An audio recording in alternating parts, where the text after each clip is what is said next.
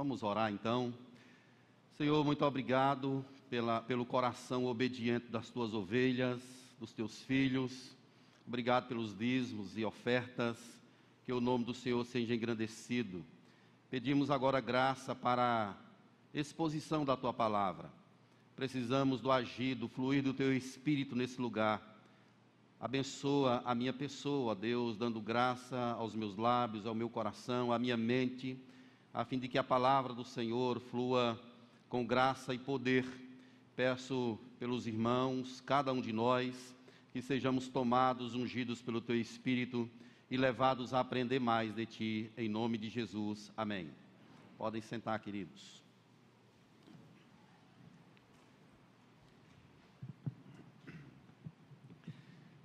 Vamos falar então, à luz desse texto, sobre anseio por abrigo. É o tema da nossa mensagem. Tem um cântico que eu pedi aos meninos para ficar atento, para a gente cantar como conclusão desse sermão. Ele diz assim: Debaixo de tuas asas sinto proteção, meus pensamentos conheces, de longe todo o coração sem palavras sabe todo motivo e intenção. Não há nada que possa sair do controle da tua mão. No finalzinho a gente vai cantar nessa música muito bonita. Debaixo de tuas asas sinto proteção. Quando Ruth pede a Boaz para jogar a capa sobre ela, a palavra capa é a palavra asas. É como se ela estivesse pedindo a ele para cobri-la com a sua asa. E a gente vai ver que essa figura ela aponta diretamente para aquilo que Deus fez por nós. O livro de Ruth está distante de nós pelo menos 3.200 anos. Aconteceu na época dos juízes. O próprio capítulo 1, verso 1 declara isso, que esse foi um movimento que aconteceu na época do juiz. E uma frase que marca muito bem esta época é que não havia rei em Israel cada um fazia aquilo que achava mais justo, que achava melhor. Então era uma época de distanciamento de Deus, uma época de idolatria. O coração do povo estava tomado pela impiedade, pela malignidade. O povo se distanciava cada vez mais do Senhor. Não sabemos ao certo quem escreveu o livro de Ruth. Há quem sugira, ou pelo menos alguns estudiosos dizem que foi o profeta Samuel que ele é o autor.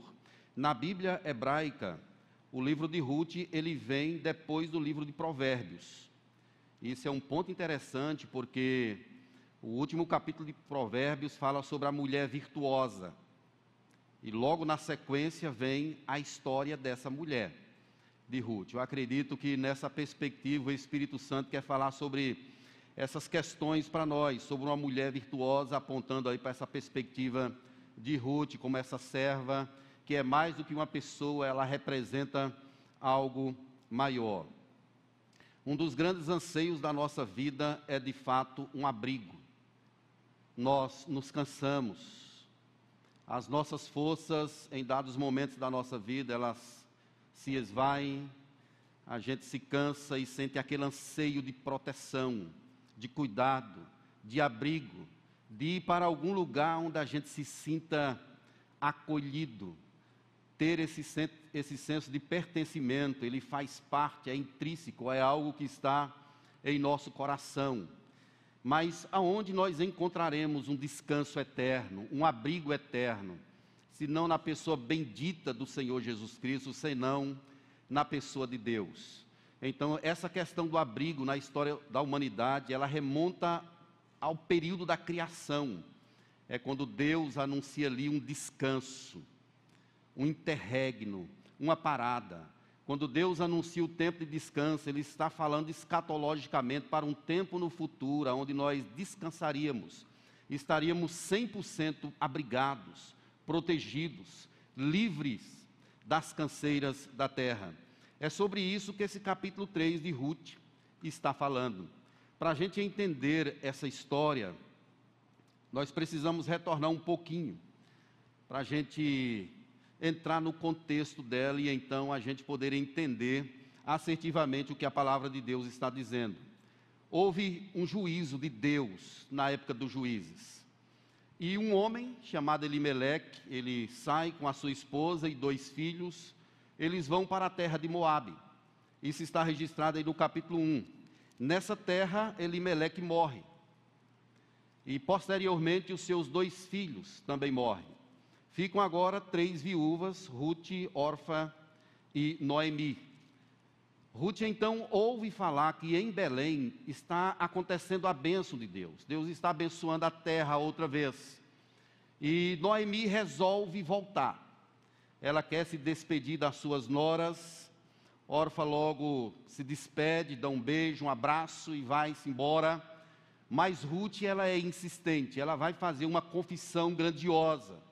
Ela vai atestar a sua fé em Deus, no Deus de Israel ela vai declarar a sua fé, ela vai rejeitar os deuses dos Moabitas, vai rejeitar a sua casa, a casa do seu pai e da sua mãe, e vai para a terra aonde está o culto, a adoração, o templo, o lugar de consagração do Deus de Israel. E elas então, Ruth e Noemi, voltam para a terra de Belém. E é interessante que Noemi ela está amargurada ela até pede ao povo para não chamá-la mais de Noemi, sim de Mara, que significa amargura, dado ao sentimento que ela tinha no coração naquela época, por conta das perdas. Ela saiu por uma situação de Belém, foi para Moabe, chegou lá, perdeu toda a sua família e viveu ali um tempo de penúria, de angústia. Elimeleque cometeu uma falha terrível. Ele saiu da terra de Belém, não é simplesmente mudar de uma cidade para outra, é que em Belém estava o lugar do culto, era o Deus do pacto, a adoração verdadeira estava lá. Sair da terra de Belém tinha muitas implicações espirituais. Ele jamais deveria fazer isso. Ele está fugindo do castigo de Deus ou do juízo de Deus, quando na verdade ele deveria se prostrar, se ajoelhar, pedir perdão, se arrepender, mas ele quer fugir e vai e passa por toda essa situação. E aí, meus irmãos, ela volta e encontra esse homem chamado Boaz. Que homem grandioso, íntegro, justo. Ele já é um homem de idade, mas é uma pessoa de um caráter grandioso. Nós não sabemos porque ele não está casado o texto não revela se ele era viúvo, se ele era um solteirão. O fato é que a Bíblia diz que ele tinha bens, tinha terras, produzia, e ele reunia as condições para fazer o resgate. A lei prefigurava isso, em Levítico capítulo 25 está escrito esse, essa lei de um resgatador que poderia de fato atuar e resgatar o nome de um parente falecido. E é exatamente dentro dessa perspectiva aqui que existe Boaz. Mas ele vai representar um papel maior. Ele vai representar o papel de Cristo. Isso é algo impressionante, meus irmãos, porque de fato aquilo que ele faz se parece com Jesus. Aponta para algo lá na frente, para um homem maior, uma pessoa maior, que é a pessoa de Jesus Cristo. Então vamos ao texto. O capítulo 3 começa com um plano de Noemi ela tem um plano e é um plano estranho. É um plano estranho. Na verdade, ela bola, ela arquiteta uma jogada. Mas ela está agindo de conformidade com a lei. Talvez ela buscasse um abrigo material. Ela queria as terras dela de volta. Mas ela está agindo de conformidade com a lei. E Ruth, aparentemente, vai ser usada nisso tudo. Então veja o texto: Noemi disse a Ruth: Olha, minha filha, eu vou procurar um lar para você. Então é uma sogra procurando um casamento para nora.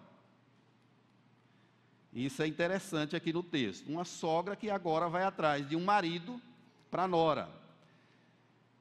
E Noemi fala sobre Boaz. Ora, pois, não é Boaz na companhia de cujas servas estiveste, um dos nossos parentes? Eis que essa noite ele vai estar lá na eira. Ele vai estar lá, ele vai dormir por aqui. Talvez ele morasse em outro lugar, mas como é época de colheita de grãos, e o fim da colheita, Boaz precisava ficar ali. Então ele vai dormir por aí mesmo, na eira.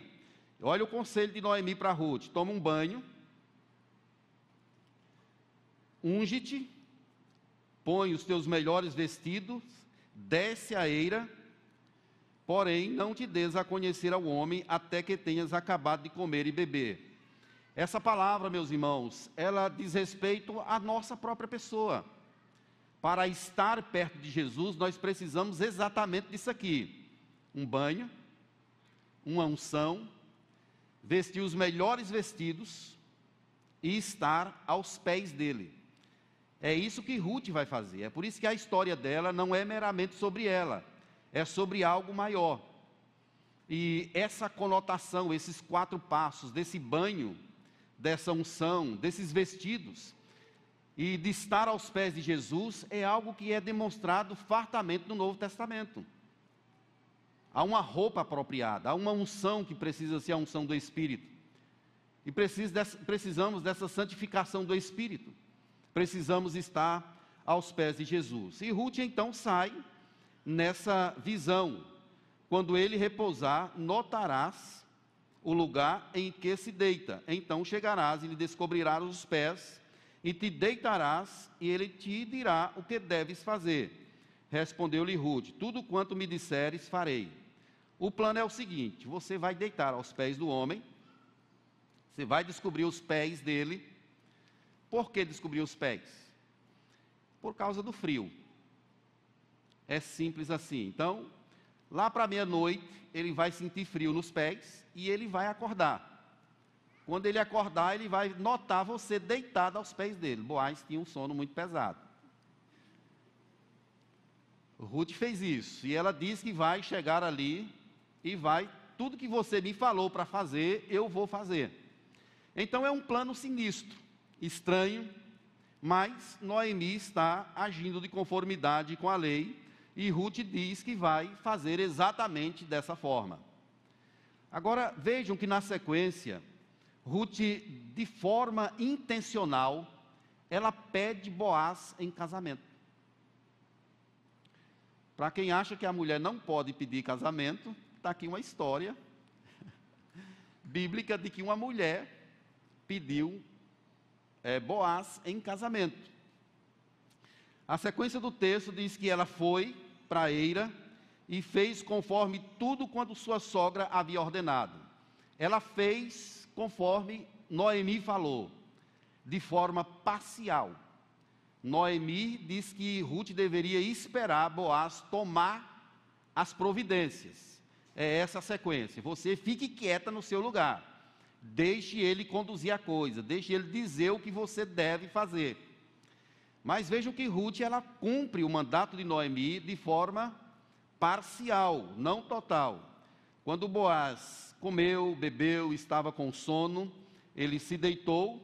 O verso 7 diz que então chegou ela de mansinho e lhe descobriu os pés e se deitou.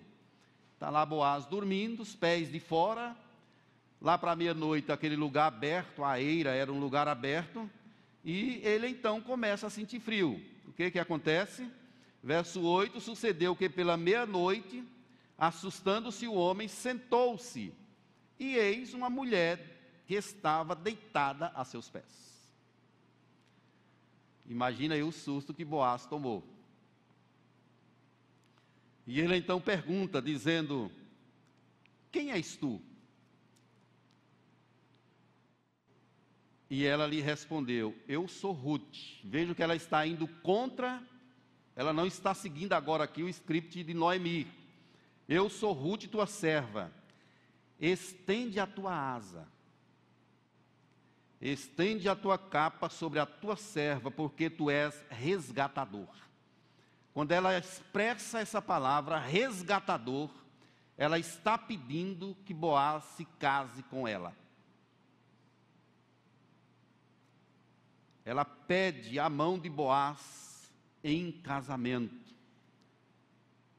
É a expressão asa, cobre-me, me abrigue, estende a tua asa, me proteja. Vejam que mulher valorosa é Ruth. Essa ideia, meus irmãos, ela prefigura em outras partes do, do, da palavra de Deus, em relação àquilo que Deus faz por nós. O Salmo 91, por exemplo, ele declara o que habita no esconderijo do Altíssimo e descansa à sombra do Onipotente, diz ao Senhor: meu refúgio, meu baluarte, Deus meu em quem confio. Ele te livrará do laço do passarinheiro e da peste perniciosa cobrir-te-á com as suas penas, e sob suas asas estará seguro. Sobre este abrigo, sob esta proteção de Deus, você estará seguro. Quem abriga no esconderijo do Altíssimo. Nós somos peregrinos na terra, nós somos transeuntes por aqui, e a nossa necessidade de abrigo, ela é gigantesca, ela é grandiosa por mais casas boas que nós tenhamos, por mais que nos sintamos abrigados em lugares como esse, espiritualmente o nosso coração ele anseia por uma proteção, por um abrigo de Deus. É uma questão espiritual. Sem esse abrigo, o homem ele é como uma palha seca. Ele só tem frustração, angústia, medo, pavor, escuridão mas é quando ele está sob as asas de Deus, ele, ele tem essa sensação de que está protegido, está guardado, está abrigado para a glória do Senhor. Mateus 11, Jesus diz assim: Vinde a mim, todos os que estáis cansados e sobrecarregados, e eu vos aliviarei. É o chamado de Jesus para entrarmos num abrigo.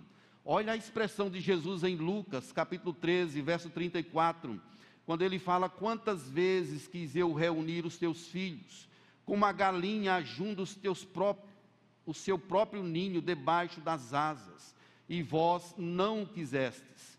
É Jesus quem se coloca nessa figura. Quantas vezes quis eu, quis eu ajuntar, como a galinha, o seu ninho. Essa figura é interessante porque ela remonta a essa questão da do abrigo sob essas asas grandiosas. Hebreus, no capítulo 4, ele diz que resta um repouso, um abrigo, um descanso para o povo de Deus. E é exatamente isso aqui, meus irmãos, que Ruth está procurando. Ela não está querendo, na verdade, é, apenas um relacionamento com Boaz. Ela está querendo muito mais. Ela está querendo um abrigo que perpasse a questão material apontando para a questão eterna. Ruth já havia compre compreendido a aliança de Deus, o cuidado de Deus, o pacto de Deus. É por isso que agora ela está pensando não apenas numa questão material, ela está pensando agora em algo mais espiritual. Diferentemente de Noemi, que está procurando um resgate para si e para sua casa, para o resgate da sua terra. Ruth agora está em outra dimensão ela está querendo um resgatador do material e também algo que aponte para a vida eterna em, razão daquilo que ela já havia crido. E Boaz, como eu disse, é um homem íntegro, é um homem justo, ele é um homem de Deus, ele é um tipo de Cristo. É um tipo de Cristo. Nós vemos Jesus de forma farta na vida de Boaz. O que que um homem da época faria estando ali uma mulher à noite no escuro deitada com ele? Certamente ele poderia dizer: "Olha, vou aproveitar dessa situação. Vou aproveitar". Mas ele não fala na, não faz isso. O texto diz que ele não a conheceu. E olhem como ele protege Ruth de toda forma. A palavra resgatador aqui é a palavra goel, que significa aquele que redime, que compra, que paga o preço. E é exatamente isso aqui que ele vai fazer. E é o que Cristo fez por nós. Ele é o nosso goel, Cristo é o nosso resgatador. A Bíblia diz em Colossenses que ele nos tirou do império das trevas, nos resgatou de lá e nos levou para o reino do Filho do seu amor tu és resgatador. Ou seja, case comigo, me proteja, me abrigue, cuide de mim. e ele era um homem altamente piedoso. O verso 14 é claro que diz assim: Ficou-se, pois, deitado a seus pés até pela manhã, a pedido de Boaz. Ele não quer que Ruth saia à noite para ir para sua casa, porque provavelmente ela seria, talvez, estuprada. Era isso que acontecer, poderia acontecer com ela, que era recorrente naquela época. Lembrem-se que era uma época ruim, difícil, era uma época de impiedade sem tamanho. Por isso que ele diz: Olha, você fique aqui. E também quero que ninguém saiba que teve mulher aqui na eira. Olha como, como Boaz ele se protege, olhe como ele age. Ele quer proteger a reputação de Ruth e quer proteger também a reputação dele. Fique aqui, amanhã cedo você vai. E olha a promessa que ele faz aí no verso 13: Fica-te aqui essa noite, e será que pela manhã se ele te quiser resgatar, bem está, que te resgate. Porém, se lhe apraz resgatar-te, se não lhe apraz resgatar-te, eu farei. Tão certo como vive o Senhor, deita-te aqui até pela manhã. É a proteção que ele está fazendo com essa mulher, como eu disse. E ela ficou lá, ficou com ele, mas não aconteceu absolutamente nada. Ele não a possuiu ele não teve relação com ela. Ele é um homem justo, íntegro, ele é um homem de Deus, ele é um homem piedoso na sua geração. Se lembre que a geração que ele está vivendo é uma geração do caos, da impiedade sem fim. Mas esse homem é o homem que representa algo maior, ele é o remanescente, ele aponta para Cristo, para aquilo que Cristo fez, sendo tentado, mas não pecou. Na fraqueza dele, certamente ele era um homem pecador, ele representa algo maior que é a pessoa do Senhor Jesus Cristo. Aqui, meus irmãos, fica um exemplo grandioso também para a gente, abrindo um parêntese, é um exemplo de masculinidade, de homem, de servo, de integridade, de alguém que conhece o amor de Deus e se porta conforme a palavra de Deus diz nós estamos vivendo na época, talvez uma época pior do que a época dos juízes. A imoralidade campeia, inclusive no meio do povo de Deus. Quando nós olhamos para exemplo como esse, nós percebemos que é possível ser fiel a Deus, ser íntegro, íntegro de coração, viver na perspectiva da cruz, honrar a Deus com as nossas atitudes, com as nossas ações Boaz poderia ter se comportado de forma diferente, mas ele era um homem, um homem de Deus, um homem íntegro, um servo, alguém que queria de fato honrar o nome de Deus. Veja o que ele faz ainda com Ruth no verso 15: ele diz assim: Dá-me o manto que tens sobre ti e segura-o. Ela, ela, o segurou e ele encheu com seis medidas de cevada e lhe pôs às costas então entrou ela na cidade. Ele colocou uns 15 quilos ali de grãos para Ruth levar. Veja que ele está protegendo, está doando, isso aqui já é uma espécie de antecipação de um pagamento. Ele está protegendo ela. Não podemos dizer que ele não esteja interessado também nela. Ele está interessado, ela também está interessada, mas veja como eles se preservam porque essa história aqui não é meramente um romance. É uma história que retrata algo maior, o relacionamento de Cristo com a noiva, com a igreja. É isso que está sendo demonstrado aqui. Boaz cuida, protege a reputação, alimenta dando comida, ele é o goel, ele é o resgatador dela, é aquele que vai redimir, que vai pagar o preço, que vai remir e é exatamente isso que Cristo faz pela sua igreja. Pagou um alto preço. E que preço ele pagou, como a gente leu no início na carta de Pedro. Nós não fomos resgatados por coisas fúteis pequenas, como ouro ou prata. Fomos resgatados pelo precioso sangue de Jesus. Esse foi o preço do nosso resgate. Imagine, meus irmãos, essa história de Ruth é exatamente a nossa história, é a nossa condição. Ele pagou o preço grandioso para nos resgatar. Mas qual era a nossa condição? Estávamos mortos em nossos delitos e pecados, totalmente afastados de Deus, da comunidade da aliança. E Jesus então, voluntariamente, ele resolveu pagar o preço, porque é nosso parente próximo, é nosso irmão, é nosso rei, é o nosso Deus. Como Boaz, ou como Jesus, Boaz reunia todas as condições para ser esse resgatador, e é exatamente o que ele vai fazer. Deita-te aqui, até pela manhã. Você não se sente cuidado por Jesus? Certamente você se sente cuidado por Ele, você se sente protegido nele, você se sente abrigado nele. Nenhuma condenação há para aqueles que estão em Cristo Jesus.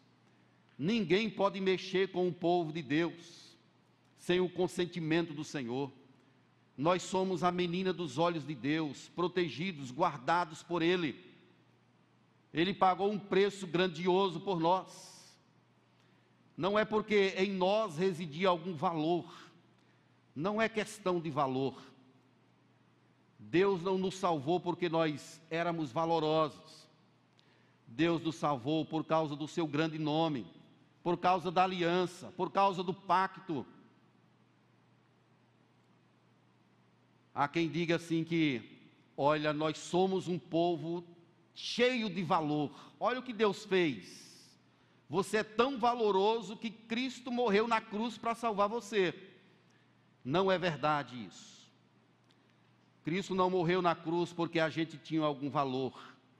Cristo morreu na cruz por causa do nome de Deus, por causa da aliança, por causa da valorização que ele tem com o seu próprio nome.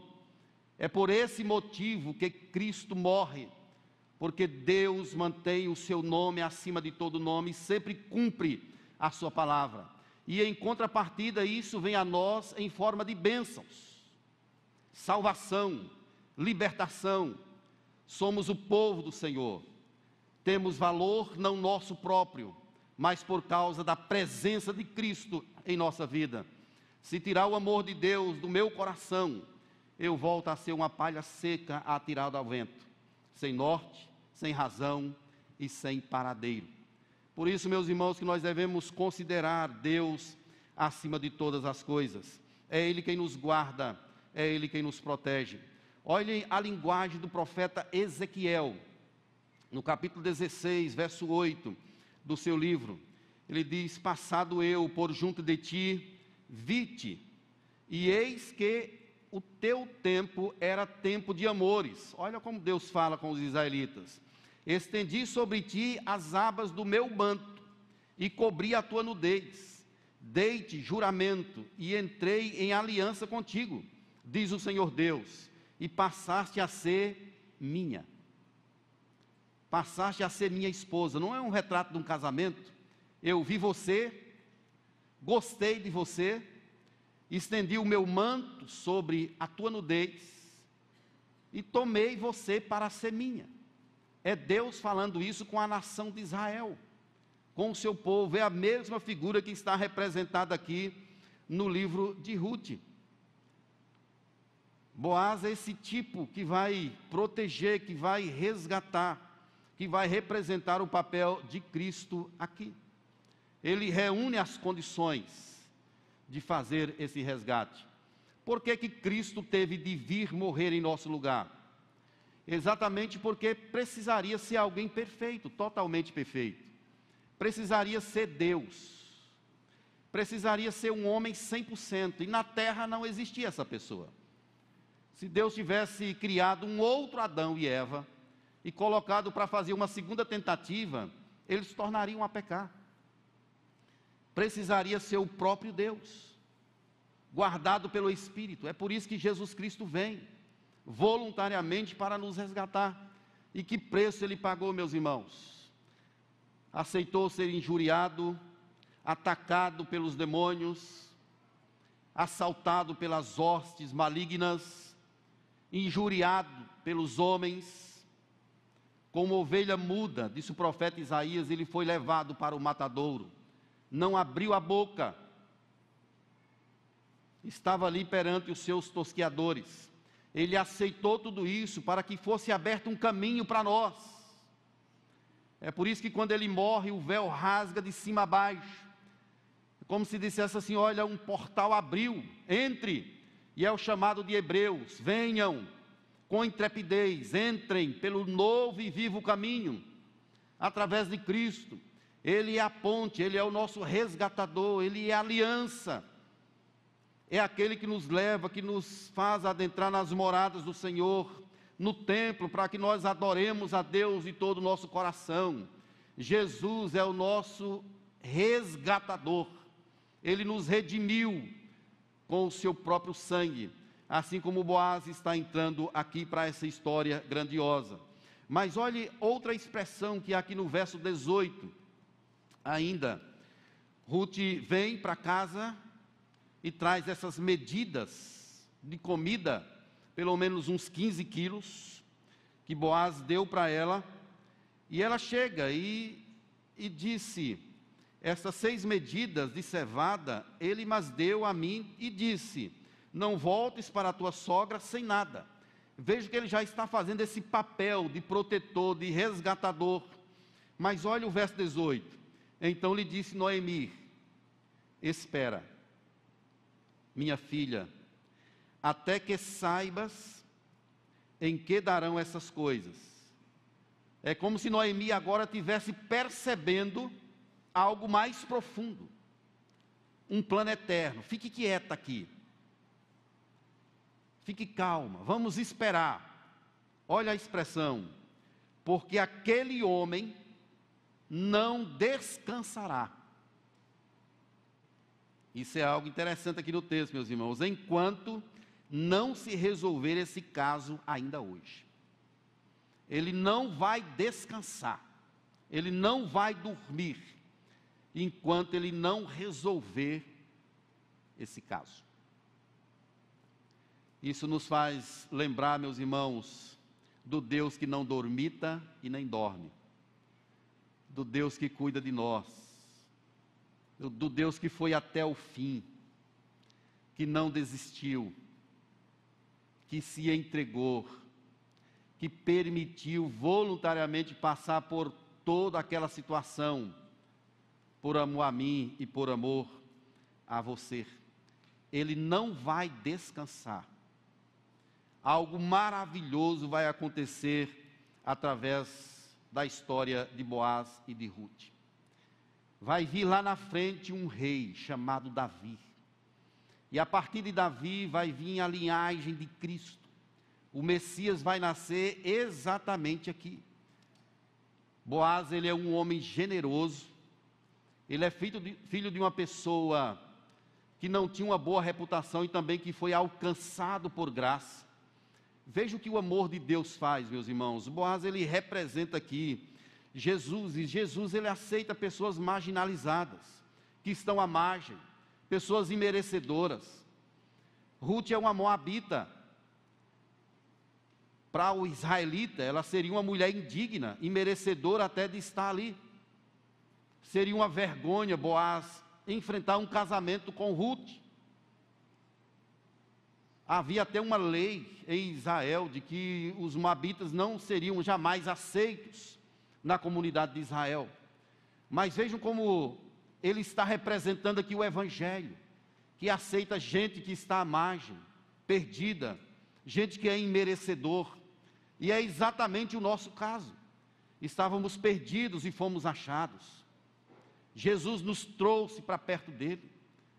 Nós somos os chamados de gentios Talvez para o israelita estejamos fora da comunidade, mas não para Deus. Nós somos incluídos na família dele por causa do sangue de Jesus, que tem os seus filhos de todas as nações, de toda língua, de todo o povo, como está expresso na palavra do Senhor. A história dessa mulher é a história que representa exatamente a nossa salvação.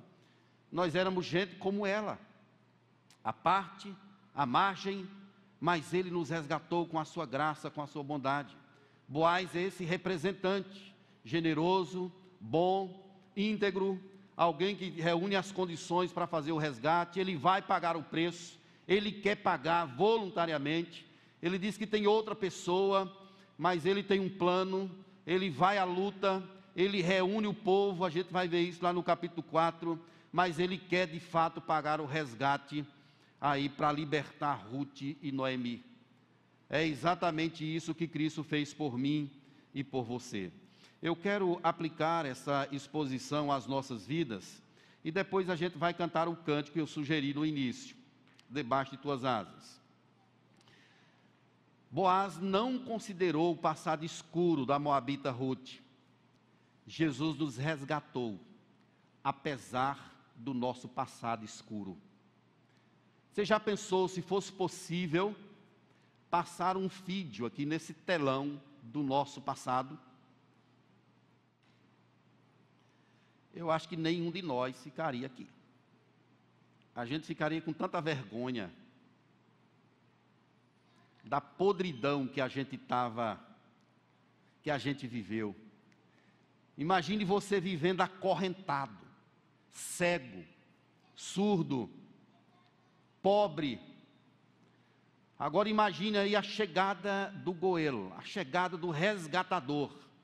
Ele tivesse uma roupa, coloca um anel no dedo, uma sandália nos pés, te dá umas vestes brancas e diz assim: Você agora é santo, é o meu povo, é o meu sacerdote, é alguém por quem eu morri. Eu entreguei a minha vida por sua causa. É exatamente isso que Cristo fez por nós. Ele não considerou o nosso passado. Ele nos amou. Apesar dele, apesar do nosso passado moribundo, escuro, ele entregou a sua vida por nós. É por isso que nenhum de nós aqui tem razão para se gloriar. Nós não temos motivos para nos maravilhar em absolutamente nada. O que nós devemos ter é um senso de gratidão e louvor a Deus o tempo todo, por aquilo que Ele fez por nós. Dois irmãos da Assembleia de Deus iam para a evangelização, eles estavam em um jipe. E o jipe ia passando numa estrada de chão e balançava muito. Toda vez que o jipe balançava, o irmão dizia assim: Glória a Deus, aleluia. E ele ia dizendo isso o percurso todo. Chegou um momento que o vizinho, o colega dele de carro, disse assim: Mas por que você toda hora dá glória a Deus? Ele disse: É que eu sou tão cheio do espírito que é só balançar, derrama. Meus irmãos, essa também deve ser a nossa condição. Nós somos cheios do espírito devemos seguir a vida dando glória a Deus, exaltando o nome do Senhor, maravilhados, prostrados aos seus pés, por aquilo que Ele fez por nós. Ele nos resgatou do império das trevas e nos transportou para o reino do Filho do seu amor. Uma segunda questão é que Jesus é o nosso verdadeiro abrigo. Diga assim comigo: Jesus é o meu verdadeiro abrigo. É isso que Jesus é para mim. É isso que Jesus é para você. A gente pode correr para Ele. Sempre. Ele tira o medo do nosso coração. Ele tira a insegurança da nossa vida. Ele nos dá uma perspectiva grandiosa ao seu lado. Ele enche o nosso coração com o sentimento de pertencimento. Nós temos identidade não pelas questões da terra, da terra. A nossa identidade é saber que somos filhos dele que temos a salvação. Isso, de fato, é o resumo da nossa vida. Nós temos valor, identidade por causa de Cristo. Uma terceira questão é que Jesus vai completar a obra que ele começou. Ele começou uma grande obra na nossa vida. Essa obra ainda não está completa. Ainda não aconteceu a consumação de todas as coisas. Você está sendo salvo. Embora na perspectiva de Deus você já foi salvo, mas isso está se desdobrando em sua vida a partir de um processo. É como Paulo disse assim: deixando as coisas que para trás de mim estão, prossigo para o alvo, para o prêmio da soberana vocação de Deus em Cristo Jesus. Mas nós tenhamos a certeza de que Ele completará a obra que Ele começou. Nenhuma das ovelhas de Cristo se perderá. Por isso que você não deve ficar preocupado. Se você tem o amor de Cristo em sua vida, ninguém vai ficar pelo caminho. Ele nos levará a salvo, porque nenhuma condenação há para aqueles que estão em Cristo Jesus. Nós já somos justificados por Deus e agora temos paz por intermédio de nosso Senhor e Salvador Jesus Cristo. Ele vai completar a obra, não é por causa de você. Você precisa ter certeza da salvação. Se tem alguém aqui que tem dúvida, pastor, se Jesus chegasse agora, não sei se eu ia, não. Estou fazendo umas coisas aí, está meio difícil, estou vivendo um tempo complicado. A salvação não é pelo que você fez, não é pelo que você faz, é pelo que Cristo fez. É por isso que você pode encher o seu, encher o seu peito e dizer assim: Eu sou salvo. Não, é, não sou eu quem estou me salvando, Cristo me salvou, e isso é tudo. Finalmente, meus irmãos, você está abrigado em Deus, amém? Está abrigado sob essas asas grandiosas do Senhor? Se sim, você está seguro. Eu estou debaixo dessas asas. Estou debaixo dessas asas, ainda que eu enfrente problemas, dificuldades, interpéries, percalços no caminho mas eu estou debaixo das asas do meu Deus. Ele é o meu abrigo, é a minha segurança, Ele é a nossa proteção. Vamos orar um momento de pedindo a Deus perdão pelas nossas falhas. Dizendo assim, Deus, obrigado por nos habilitar a participar desse momento. Pedir ao presbítero Roberto para fazer uma oração. Se o Senhor não for o nosso resgatador, não há esperança para nós. Verdade, Deus. Se o Senhor não olhar para a nossa miséria, para o nosso passado que nos condena, se o Senhor não nos visitar com a tua graça, se o Senhor não abrir os nossos olhos espirituais, se o Senhor não aplicar em nós a justiça que foi aplicada em Cristo. Aleluia, Deus. Não há esperança para nós. Mas a gente pode se reunir aqui como povo de Deus. Porque o Senhor, quando nós não merecíamos, o Senhor demonstrou o seu próprio amor para conosco, enviando o seu filho para morrer por nós sendo nós ainda pecadores. Aleluia, Deus. Quando nós entendemos que é o Senhor quem realiza a salvação e a garante,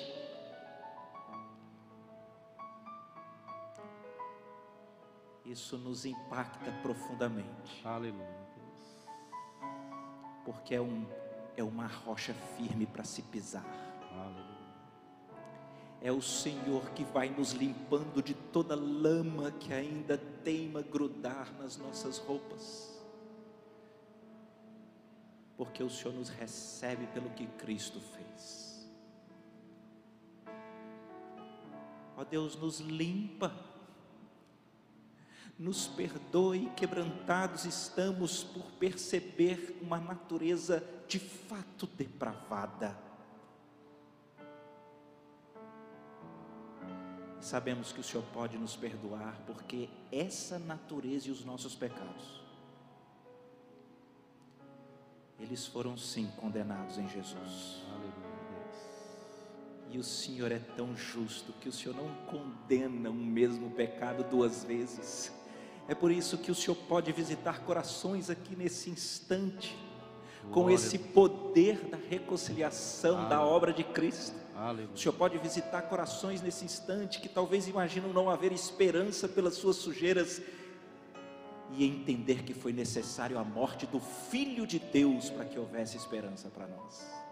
O Senhor pode visitar corações esperançosos agora para perdoar, para reconciliar, para demonstrar a tua graça salvadora que nos enxerta Aleluia. na vida de Deus e na eternidade.